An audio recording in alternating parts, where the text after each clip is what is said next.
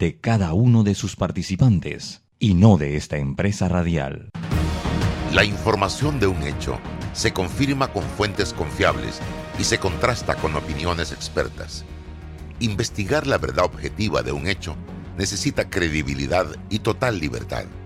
Con entrevistas que impacten, un análisis que profundice y en medio de noticias, rumores y glosas, encontraremos la verdad.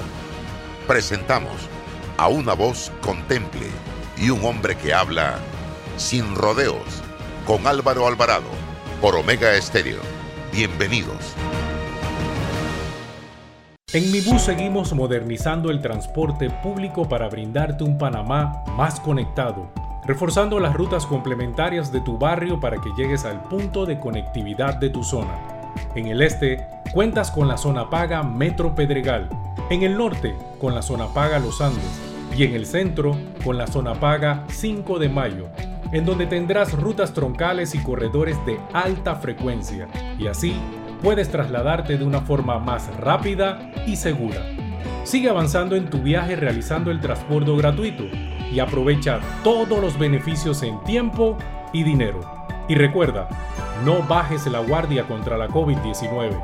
Al viajar con nosotros, usa tu mascarilla, pantalla facial y gel alcoholado. Mi bus, la gente que mueve a Panamá. Desde que empieza un nuevo día, la vida nos da motivos para seguir adelante, por nuestra familia, por nuestros amigos, por nuestros sueños. Y en Caja de Ahorros, nuestro motivo eres tú.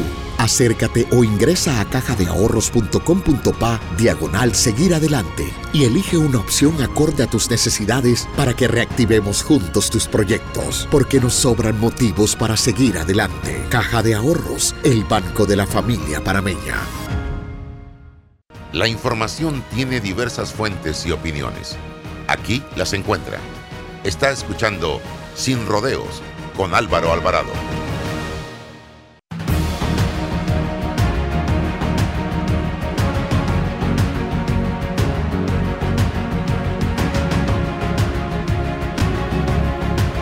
¿Qué tal mis amigos? Tengan todos muy buenos días, bienvenidos. Estamos ya en este su espacio sin rodeos a través de Omega Estéreo total cobertura nacional y también eh, a través de nuestras plataformas de eh, Facebook, eh, también Twitter, YouTube, fanpage, al servicio de la información. Hoy César Relova, nuestro compañero, estará con nosotros el presidente de el nuevo partido, ya oficialmente partido político, después de, oye, tantas luchas, tantos años, tantos sacrificios.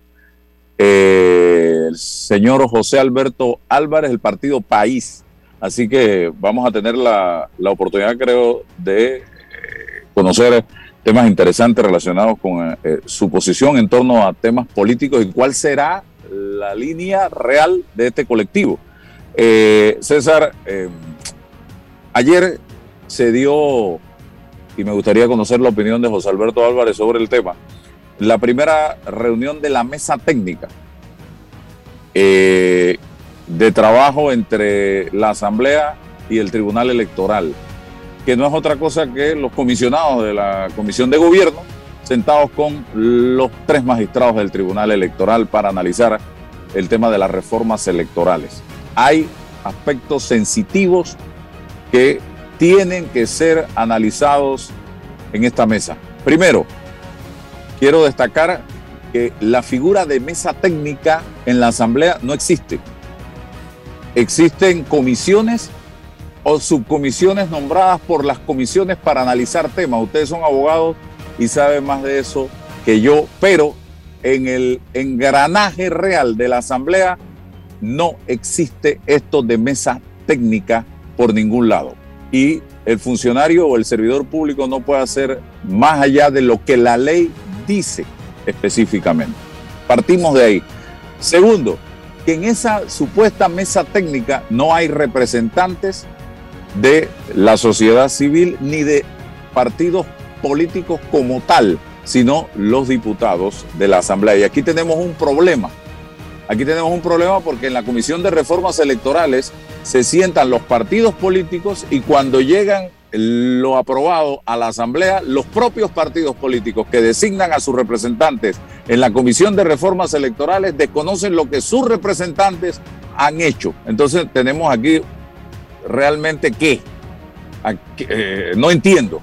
Pero vamos al, al punto de lo que hay que revisar porque hay preocupación en la población y uno de ellos el financiamiento eh, político, que sea transparente. El tema del aumento de los topes para el financiamiento político. Aquí hay campañas que se han gastado 20 millones de dólares tranquilamente. Hay otras que no llegan al millón de dólares. Entonces hay que ver qué va a pasar en esta campaña que viene. La reconsideración del voto plancha, el cociente, medio cociente y el residuo, ya que con esto, esta fórmula, eh, hay gente en la Asamblea que no debe estar. Amigos, el tema de las disposiciones para asegurar la participación de personas con discapacidad, el tema de que las empresas que licitan en el gobierno y participan y se ganan las obras no puedan ser donantes de campaña, así como los condenados por delitos graves. El tema de la eliminación del fuero penal electoral. El tema de que se mantengan los fondos públicos para los jóvenes. El tema de la doble postulación. Aquí hay gente que sale de alcalde, de representante y de diputado y que eh, sigue y viene controlando eh, ese circuito, ese distrito, ese corregimiento. Miren lo que salió hoy en las, noticias vinculado a la diputada Yanibel Ábrego. Eh, el tema de la eliminación de las restricciones a la libertad de expresión, que no se puede hablar ni a favor ni en contra durante la campaña sobre un candidato y si tú detectas o encuentras o descubres información eh, útil en contra de un candidato o a favor de un candidato, ¿por qué no la puedes divulgar? La equidad en la repartición del financiamiento público entre los partidos políticos y los candidatos de libre postulación, que sea equitativo, ¿por qué no puede ser equitativo para país, igual para el PRD, igual para el Molirena, igual para el Partido Cambio Democrático?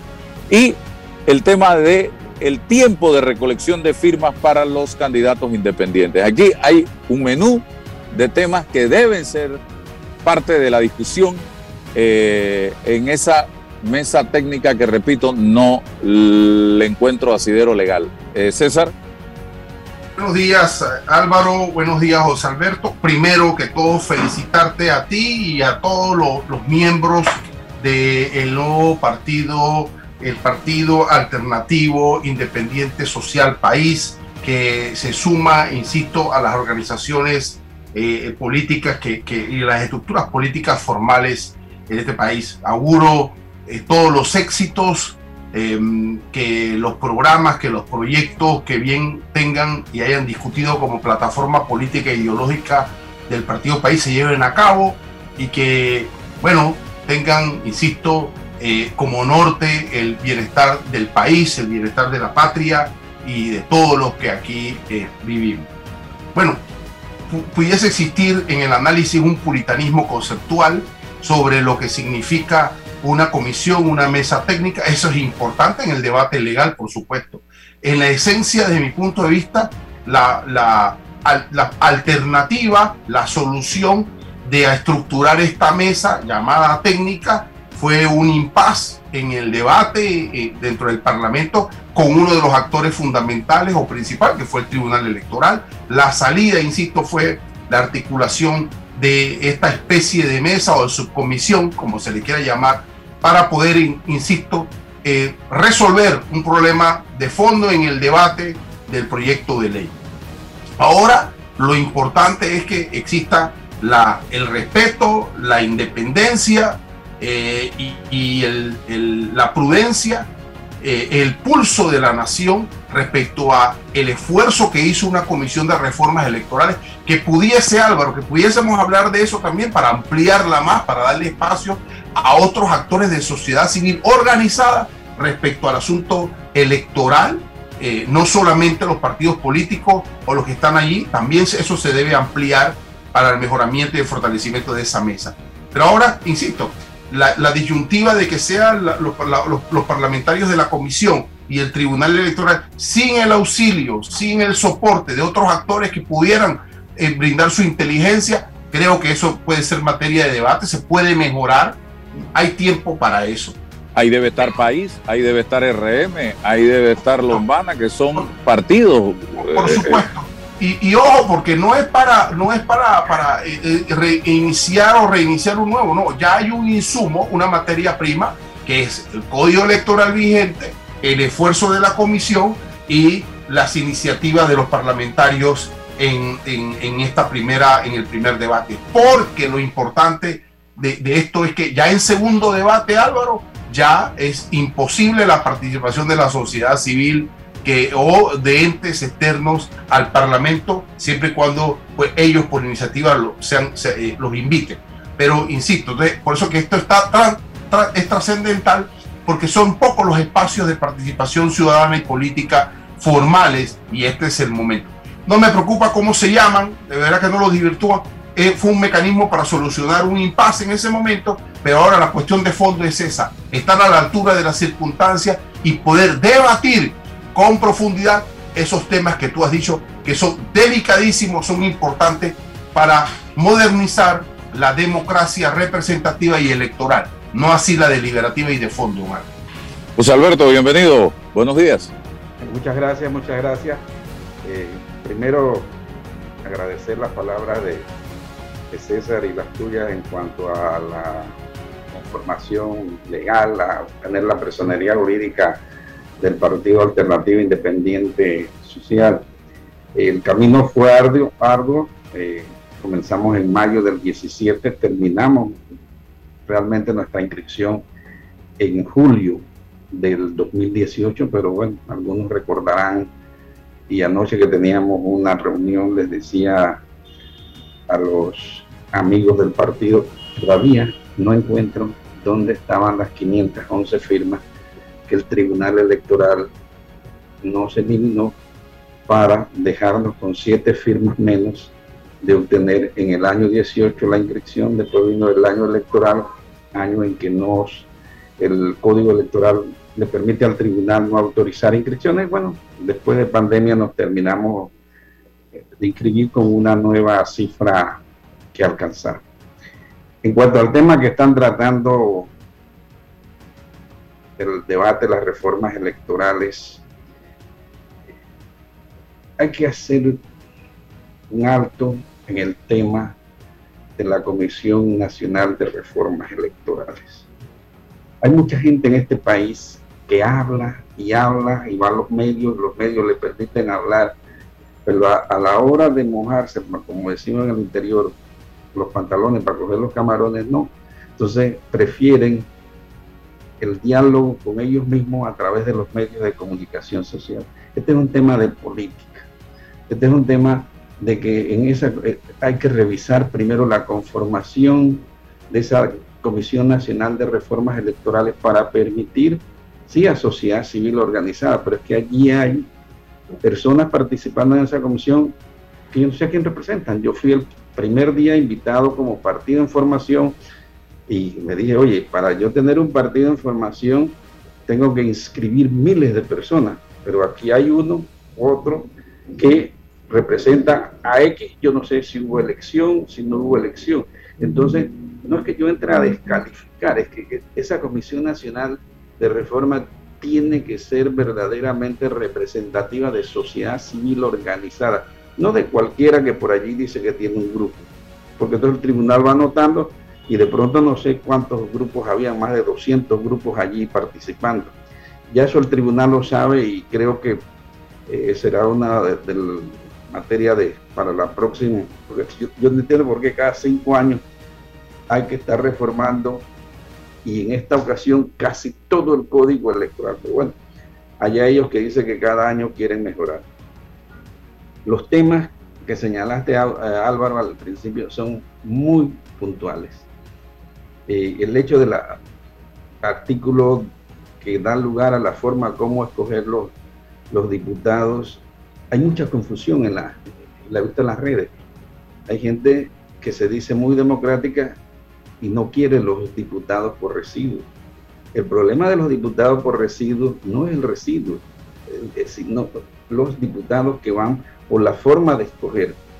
Porque si tú tienes un circuito donde votan 100 mil personas los, y salen 5 electos, cada 20 mil es un cociente, cada 10 mil es un medio cociente, entonces se va a los más votados. Pero ¿qué es lo que pasa? Que el partido que ya sacó cociente o que ya sacó medio cociente va abajo a buscar residuos. Entonces tú por eso tienes que el partido grande saca arriba y saca abajo. Por supuesto, si tiene más votos va a sacar abajo. Entonces eso es lo que hay que eliminar. Porque ¿Cuál sería la mejor opción? no, el, el origen. Alberto. El, uh, facilito. Réstale los votos. Si tú ya sacaste cociente y medio cociente, sacaste, digamos, 32 mil votos. Sacaste un cociente y un medio cociente. Si vas a buscar residuos, búscalos con 2 mil, réstale los 30 mil y entonces ahí, ahí, te equipara, porque cuando eso se habló y que se creó, era casualmente para darle participación a los partidos más chicos, digamos, para que tuviesen una representación en la Asamblea. Pero ¿qué es lo que pasa? Que un partido te gana arriba y te vuelve y te gana abajo. Entonces tú tienes, tú tienes ese problema que está ahora mismo en la Asamblea llena y la fórmula, José Alberto, y la fórmula un hombre y un voto, un hombre, un no voto. funciona. Bueno, pero es que ahí voy, ¿no? Eh, esta es la democracia pura. Ahí está. Se la llevan los, todos los partidos grandes, se, llevan todo. Se la están llevando porque también con el tema del medio cociente dice la gente, bueno, tiene 10 mil, te tocó el medio cociente, pero hay gente que tiene 19 mil y ni por residuo. O sea, eh, eh, eso... Sí, no, ese es un tema muy técnico y lo que veo en las redes es que hay confusión hasta gente que se dice política, cómo hacer esa selección de, al final para escoger quién es el que representa por cociente, por medio cociente y por residuos. Los del tribunal sí saben cómo hacerlo, aplican la ley. Y, por los partidos, porque aprendieron que con las alianzas estratégicas se garantizan. No, no, exacto, con las, con las alianzas estratégicas los partidos chiquitos dicen, nosotros, vamos, pero me das este y este, lo que le llaman la famosa R. Dar una R de un partido grande a un partido chico es casi asegurarle un diputado. Claro. Y tú, y, tú lo ves así en la, en, la asamblea. Entonces, José Alberto, llevo, llevo treinta y tantos años tratando de entenderlo, el tema este, porque es bien complejo, y llevamos treinta y tantos años tratando de explicarlo, y no ha habido forma de que ni la gente lo comprenda, ni los que lo explican lo sepan explicar para que la gente lo entienda. Mira, yo no sé, yo no sé si César ha sido, creo que tú no, alguna vez profesor o maestro. Yo he tenido la suerte de ser maestro y de ser profesor. A veces tú le dices a los estudiantes, léanse para mañana de tal página a tal página. Y llegan a preguntar cosas que debieron haber leído. Entonces es un problema de que la gente no lee, ¿verdad? Mi querido amigo César. Entonces no leen y se ponen a hablar en las redes cosas tú no puedes estar aclarándole todos los días a la red. Entonces la primera función de una persona que quiera opinar en un medio de comunicación social sobre un tema técnico, lea el código electoral, interprételo y si no sabe, pregúntele a alguien que sepa de eso. estamos claros, José. El tema aquí es que tú te lo lees, tú lo revisas, tú lo tienes claro y el día de la elección, en horas de la madrugada, lo que te leíste y lo que entendiste es interpretado de otra manera en la mesa donde se cuentan los votos. Bueno, ah.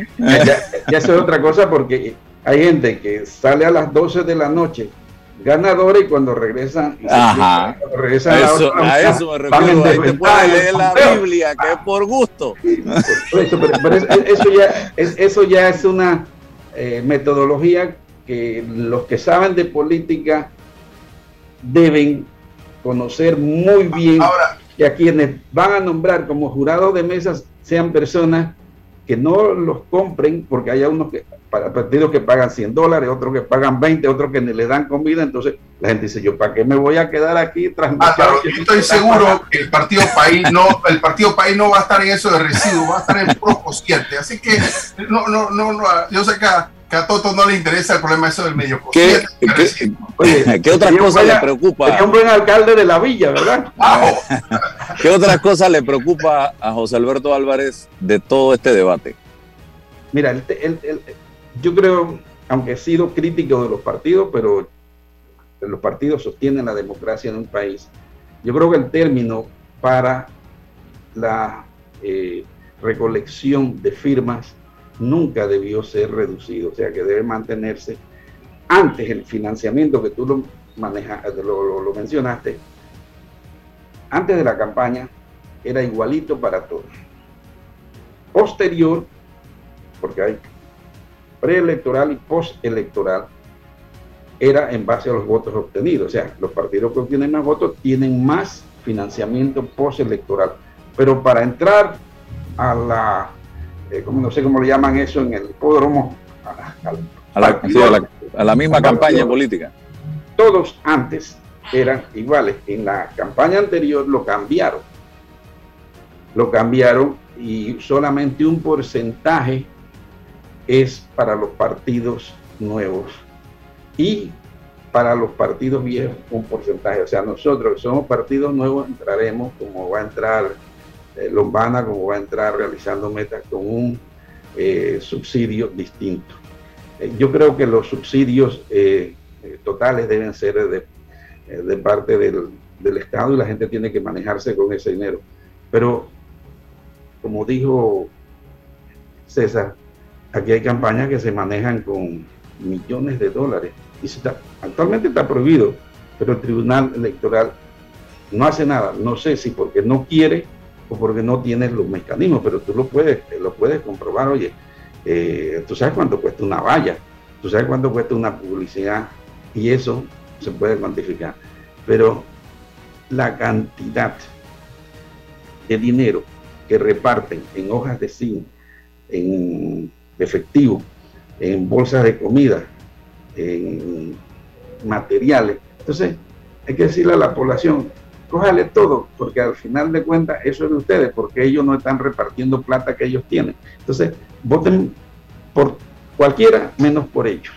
Al que te da, cógele todo y no votes por él. Ese, ese tiene que ser un eslogan para para darle duro a esa gente que va a conseguir votos comprando votos. Entonces, el que compra votos para llegar, llega para robar. ¿Por qué? Porque ellos lo llaman es una inversión. Entonces, oye, si yo me gasté 700 eh, mil dólares una campaña y a mí mi sueldo, si acaso me da 300 mil, yo tengo que robar para, para por lo menos eh, eh, equiparar las arcas de lo que gasté. Entonces, por eso es que esas normas deben ser de férrea de férreo cumplimiento y el tribunal debe tener no una lupa, sino un, un amplio espejo arriba para ver, para ver las campañas de esta gente que se gasta, ustedes saben, millones de dólares. La segunda vuelta es un tema el, eh, eh, de reformas electorales o constitucional. Yo soy de la tesis de que es constitucional. ¿Qué dicen ustedes?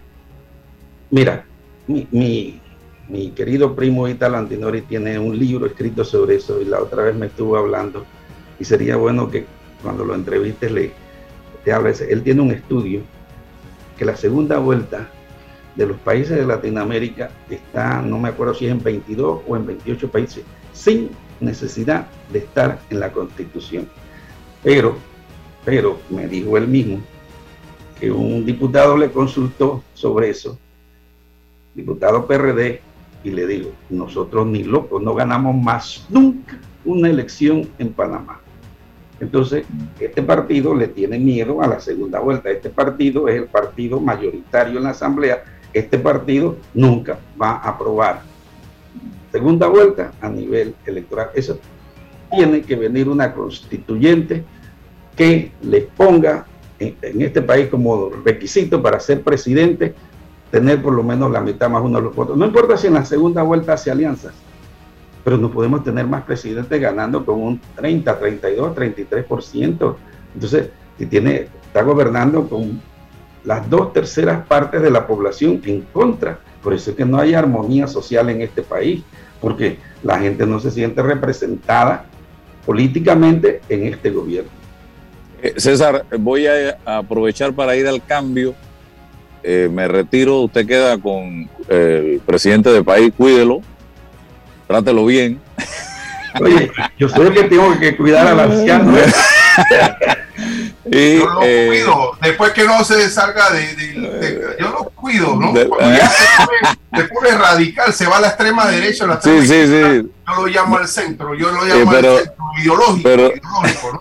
Antes de irme al cambio, país irá con candidato propio en las elecciones del 24. ¿Está, ¿Es el proyecto o estarán haciendo alianza? ¿Qué, ¿Qué dice José Alberto Álvarez sobre el tema? Reafirmo lo que dije el jueves de la semana pasada. País tendrá candidato propio.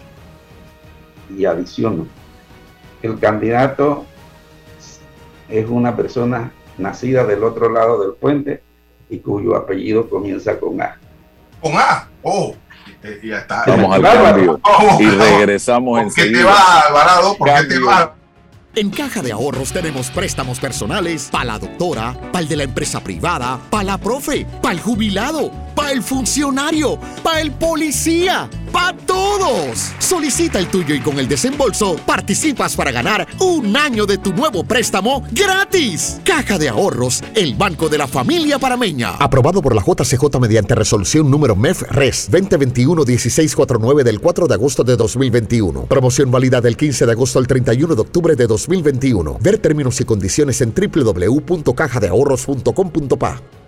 ¿Sabías que el yacimiento de cobre Panamá es un pórfido de cobre? Esto significa que el cobre está acompañado de otros minerales, que en nuestro caso, oro, plata y molibdeno en menores cantidades. Cobre Panamá. Estamos transformando vidas. Déjate llevar por la frescura del pollo melo panameño como tú. Déjate llevar por la frescura del pollo melo. Variedad y calidad. Melo. Frescura altos estándares. Sí, la calidad es una promesa. No? Para llevarte el pollo melo siempre fresco hasta tu mesa. Déjate llevar por la frescura del pollo melo. Por su sabor y calidad lo prefiero. Déjate llevar por la frescura melo. Estimado usuario, evita sanciones. No te quites la mascarilla ni la pantalla facial. No ingieras alimentos y ningún tipo de bebidas dentro de trenes y estaciones. Respeta las normas. Cuida tu metro. Descarga ya la nueva billetera electrónica nacional BEN de Banco Nacional de Panamá, tu app de cuenta virtual que te permitirá realizar pagos, consultas, recargas, transferencias y retiros en cajeros automáticos, todo de manera fácil, rápida y segura. Envía y recibe dinero utilizando tu celular. Banco Nacional de Panamá, grande como tú. En Mi Bus seguimos modernizando el transporte público para brindarte un Panamá más conectado reforzando las rutas complementarias de tu barrio para que llegues al punto de conectividad de tu zona. En el este, cuentas con la zona paga Metro Pedregal, en el norte, con la zona paga Los Andes, y en el centro, con la zona paga 5 de Mayo, en donde tendrás rutas troncales y corredores de alta frecuencia, y así puedes trasladarte de una forma más rápida y segura. Sigue avanzando en tu viaje realizando el transbordo gratuito y aprovecha todos los beneficios en tiempo y dinero. Y recuerda, no bajes la guardia contra la COVID-19. Al viajar con nosotros, usa tu mascarilla, pantalla facial y gel alcoholado. Mi bus, la gente que mueve a Panamá. Oye, ¿tú ya te vacunaste? No, aún lo estoy pensando. Pero si las vacunas son una esperanza de volver a una vida normal y salvar vidas. Hoy desde Panama Ports queremos enviarle un mensaje a los panameños. Vamos todos a vacunarnos como un país que quiere salir adelante, con positivismo y buena actitud. Por eso, ponle el hombro al COVID-19 para que juntos podamos salir adelante. Presta atención a los lugares y días donde estarán vacunando. Panama Ports, 25 años unidos a Panamá. Bueno, me voy a comer con una estrella. Mmm. Espérate, ¿y tu esposa sabe? Claro, ella sabe que la estrella del sabor es American Star. Y por eso en la casa comemos delicioso. American Star, el tasajo, jamón, chorizos y embutidos más suaves, económicos y con el sabor que le gusta a todos. ¡Oh! ¿Me invitas a conocer esa estrella? Busca la estrella roja y azul American Star, la estrella de tu cocina. Hay un delito que va en aumento, que se aprovecha de la buena fe de los ciudadanos. Yo estoy aquí construido, aquí en mi carro solamente suyo mi persona. Entonces creo que usted me diga, ¿tiene el dinero completo o tiene usted un abono? Que realiza estafas por medio del comercio electrónico y que suplanta tu identidad. Ese es el ciberdelito, con un aumento del 225% en el primer trimestre, convirtiéndose en el delito con mayor incidencia en el último año. Estos grupos de crimen organizado generan 20 mil dólares diarios aproximadamente al cometer estos delitos. Si alguien te solicita dinero por redes sociales, antes de depositar, llama a esa persona y confirma la información. El ciberdelito es real.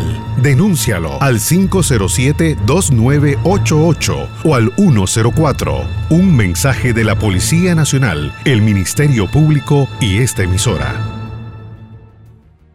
Desde que empieza un nuevo día, la vida nos da motivos para seguir adelante. Por nuestra familia, por nuestros amigos, por nuestros sueños. Y en Caja de Ahorros, nuestro motivo eres tú. Acércate o ingresa a cajadeahorros.com.pa diagonal seguir adelante y elige una opción acorde a tus necesidades para que reactivemos juntos tus proyectos, porque nos sobran motivos para seguir adelante. Caja de Ahorros, el banco de la familia parameña.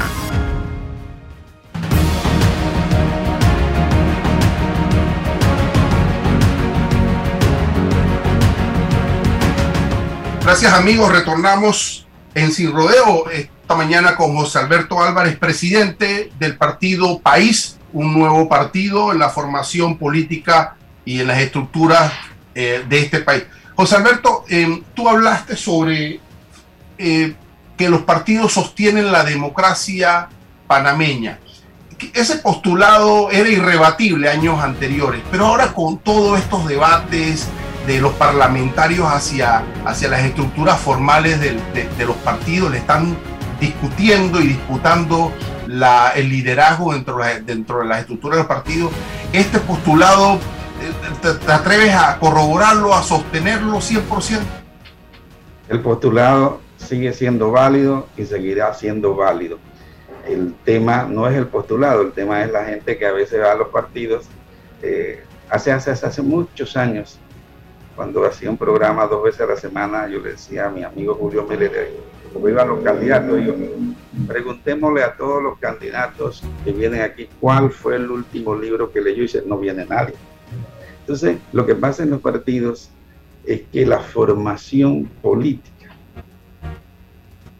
de los mismos se la pasan en peleas porque no tienen formación política, las disputas eh, por los liderazgos, mira, lo acabas de ver en Cambio Democrático y en Molirena.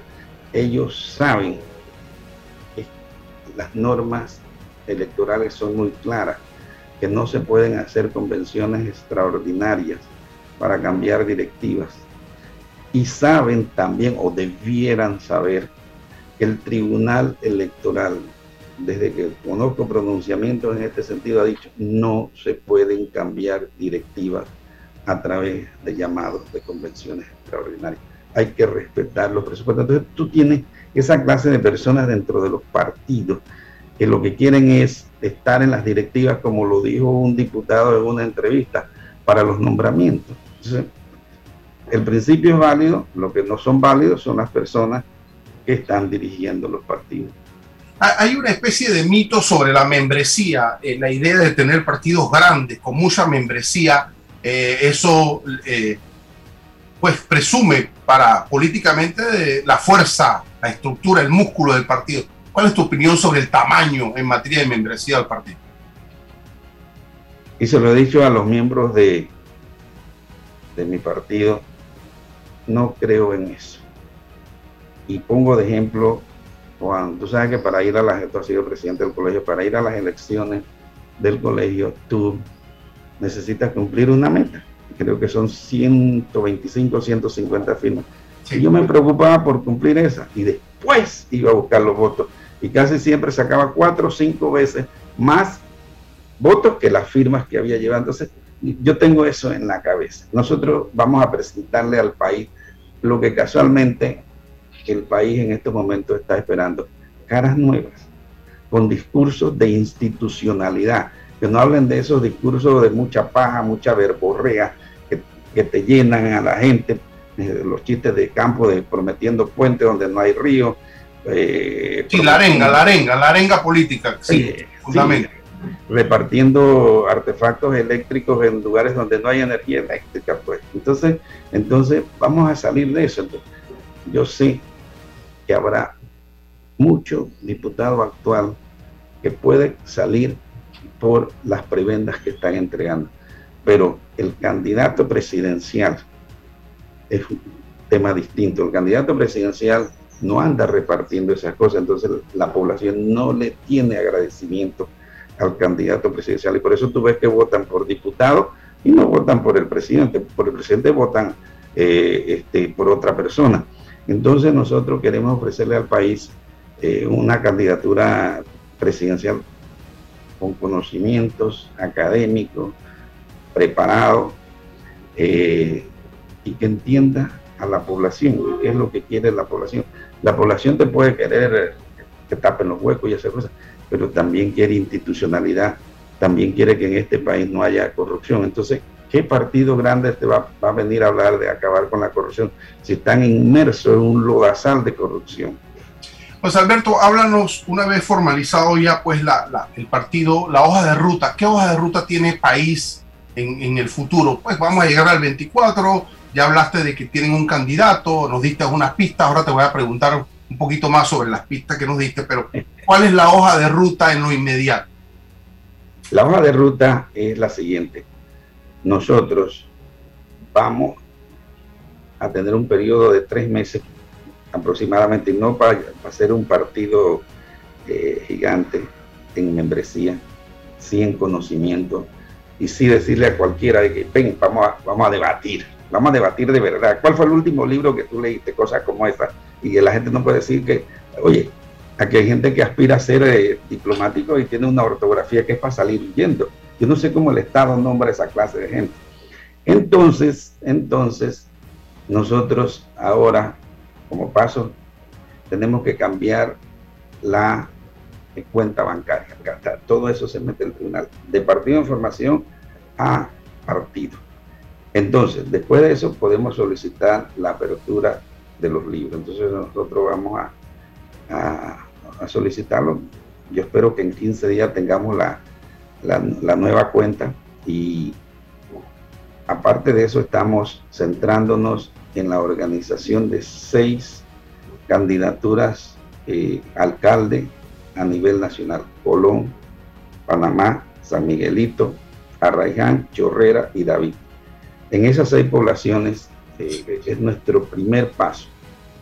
y como viene el periodo de inscripción y los estatutos dicen que para poder estar en los cargos eh, directivos de Comisión Política, Directorio Nacional, eh, Tribunal de Honor y otros más, los nombra el directorio en, el, digo, la convención. En la última convención no los nombramos, casualmente esperando este periodo de inscripción para que en febrero o enero que hagamos una convención, llenar esos cargos con las nuevas membresías que se van a incorporar en este periodo, digamos, de tres meses.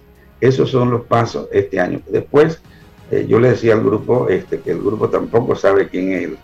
Algunos sospechan, pero Álvaro se fue huyendo porque como Álvaro está en la y estaba allá. Ah, el interior, claro. Ah, la condición es que tú corras de alcalde, dice. Entonces, sí. entonces, entonces nosotros eh, salir con, la, con nuestra candidatura presidencial en abril, mayo, que, comience a recorrer el país y que con humildad, sencillez, si puede tocarle la puerta a la mitad del interiorano, yo creo que estaremos dando grandes pasos. Pues Alberto, hay una figura dentro de los partidos políticos son, son los delegados. Yo creo que dentro de la hoja de ruta también tienen algo ustedes sobre la escogencia de delegados. Eh, pero esta figura de los delegados de los partidos tradicionales se ha convertido en una célula de clientelismo, en un grupo de gente y una estructura en la que eh, está a la espera de canonjías, de descargo de prebendas a nivel interno, que en vez de convertirse en el vocero entre la masa, la membresía y la estructura élite del partido, insisto, se han convertido en eso, una estructura clientelista. Qué perfil de delegados, qué, qué idea de delegados tiene el país, qué debate se hace para poder entonces avalar una figura tan importante entre los partidos políticos eh, y que no se convierta en lo mismo de lo mismo, José Alberto. Esa figura del delegado o del convencional o del congresista es la más importante en la estructura democrática de un partido. Entonces, Anoche casualmente la reunión se lo decía, nosotros tenemos eh, como, debemos tener como meta que los que van allí sean los más políticos, no el líder del grupo que hace fútbol la tarde de los sábados. Yo necesito gente política allí, porque son los que le van a dar la cara en todo el, el esquema político del país. Entonces, eh, nosotros, eh, como acabamos de nacer, pero ya estamos trabajando en formación de cuadros.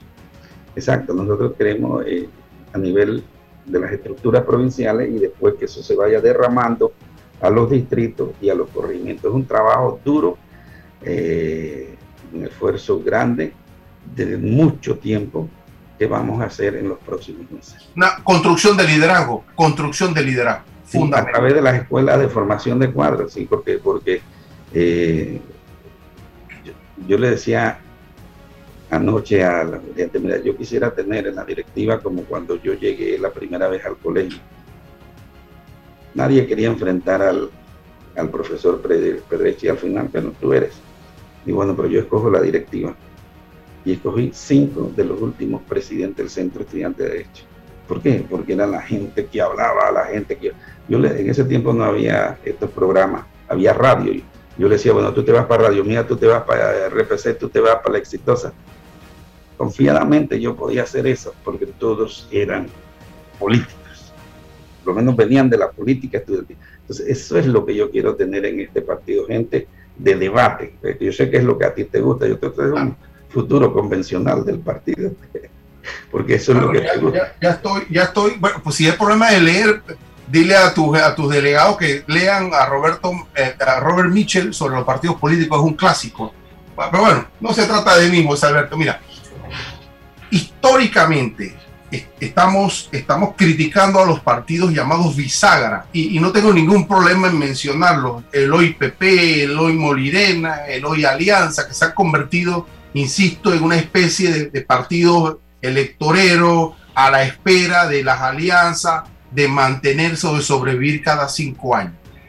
¿Qué diferente podemos esperar de país? ¿Qué va a ser diferente país? Bueno, de salida no podemos ser partido bisagra porque vamos a tener candidatura presidencial propia. O sea, que nosotros, bueno, si en el camino algún otro partido buena nuestra candidatura y quiere conversar en base a temas programáticos eh, de ganar las elecciones, el primer decreto que se emita será la convocatoria de una constituyente.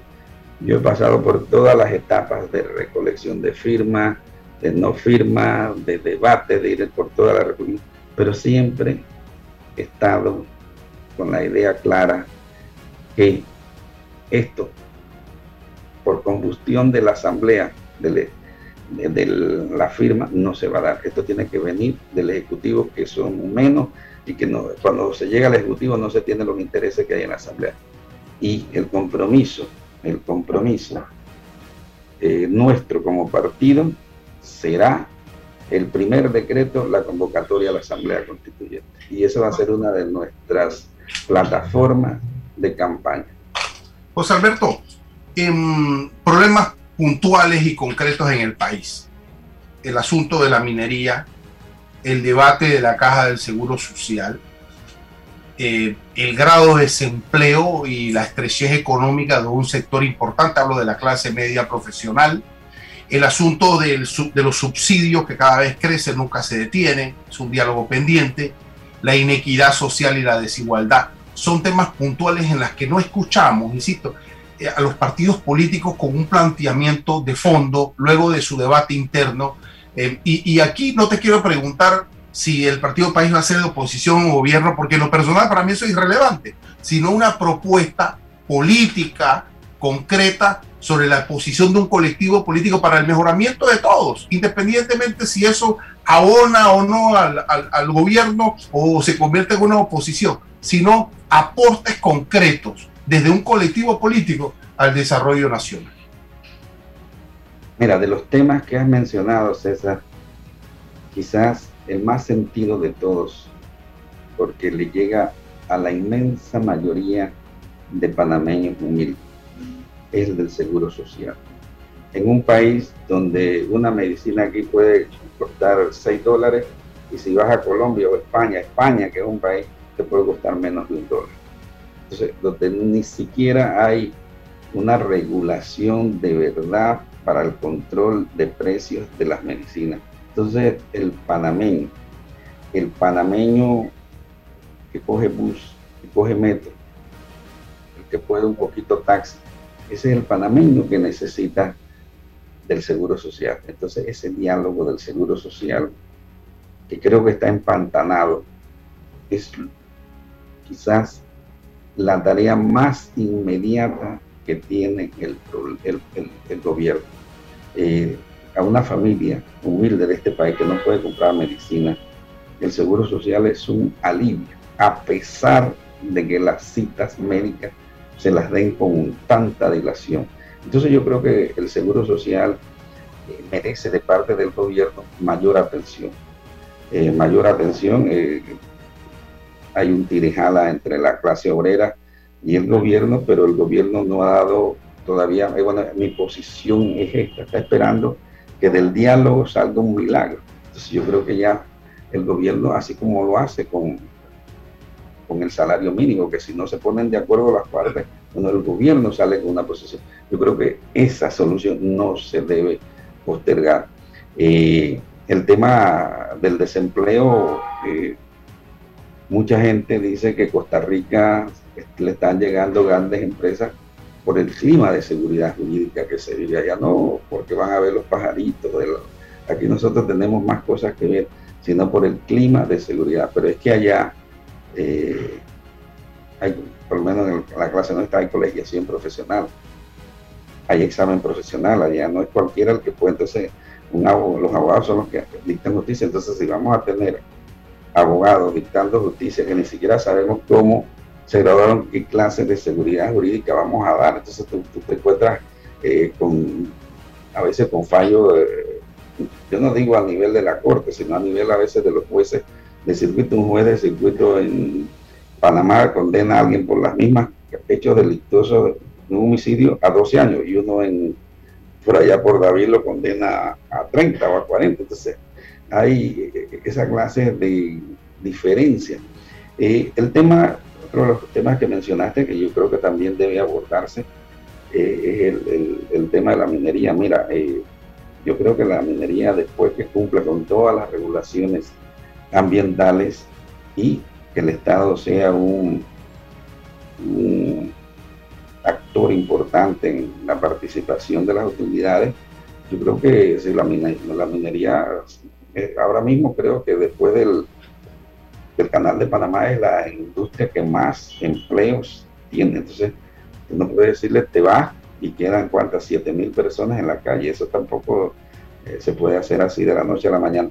Entonces, hay que tener unas políticas de una claridad meridiana en cuanto a las reglas de juego. El animal más veloz del mundo es un dólar asustado. Entonces, si en este país lo asustan, el dólar se va para otros lados. Entonces, debemos tener políticas de seguridad, el que la hace, la paga. Cuando tú veas eso, entonces la gente podrá venir o podrás invitarlos, vienen aquí y ven eso. Eh, hay problemas de seguridad, que, ah, que dicen que esos son las bandas matándose, sí, pero tú sabes que muchas veces para dispararle a uno matan a otro que mala suerte que pasaba por ahí.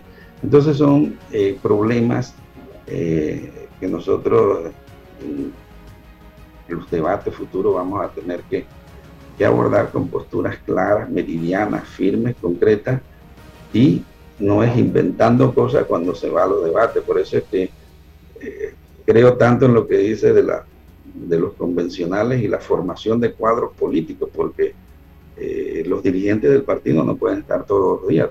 Esto es a nivel nacional. Entonces debemos tener buena representación en esos debates, personas con conocimiento de causa y de los problemas nacionales.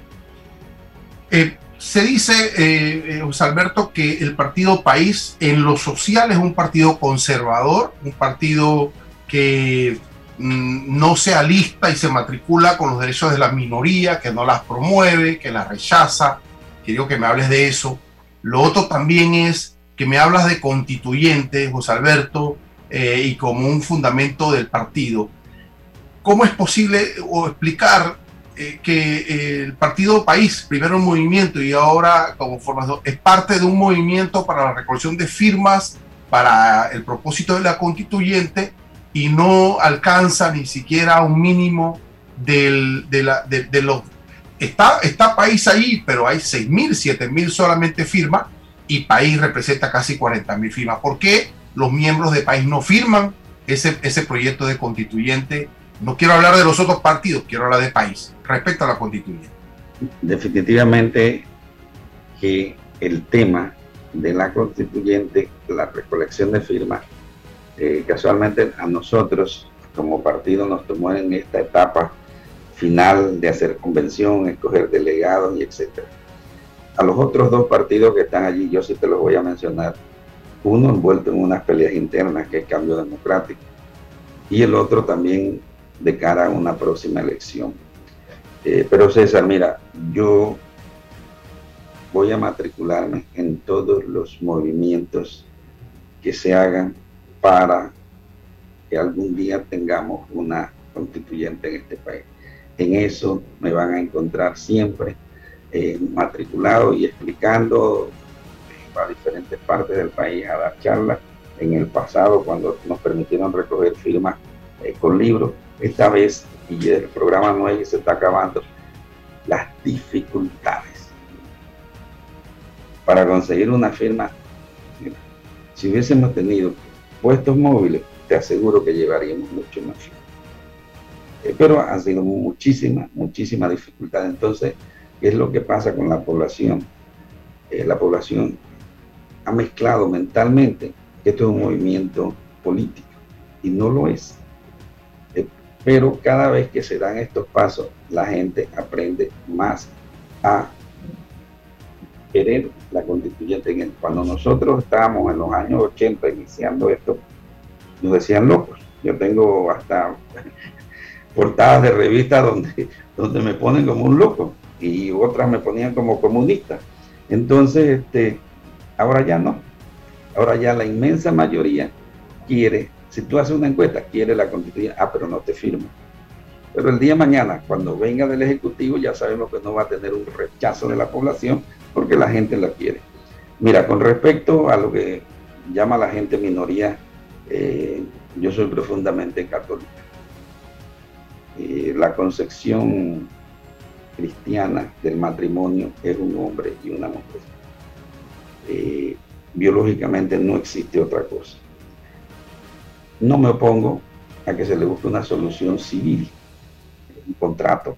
¿Por qué? Porque lo, lo que dicen es que, bueno, es que si no estamos casados no tenemos la pensión del Seguro Social, no podemos recibir herencia eh, y una cosa peor, no podemos adoptar ahí si no trans. O sea, yo no creo que un niño va a ir a un hogar donde sus padres son dos hombres, porque ese niño cuando va a la escuela hasta se pueden burlar de él.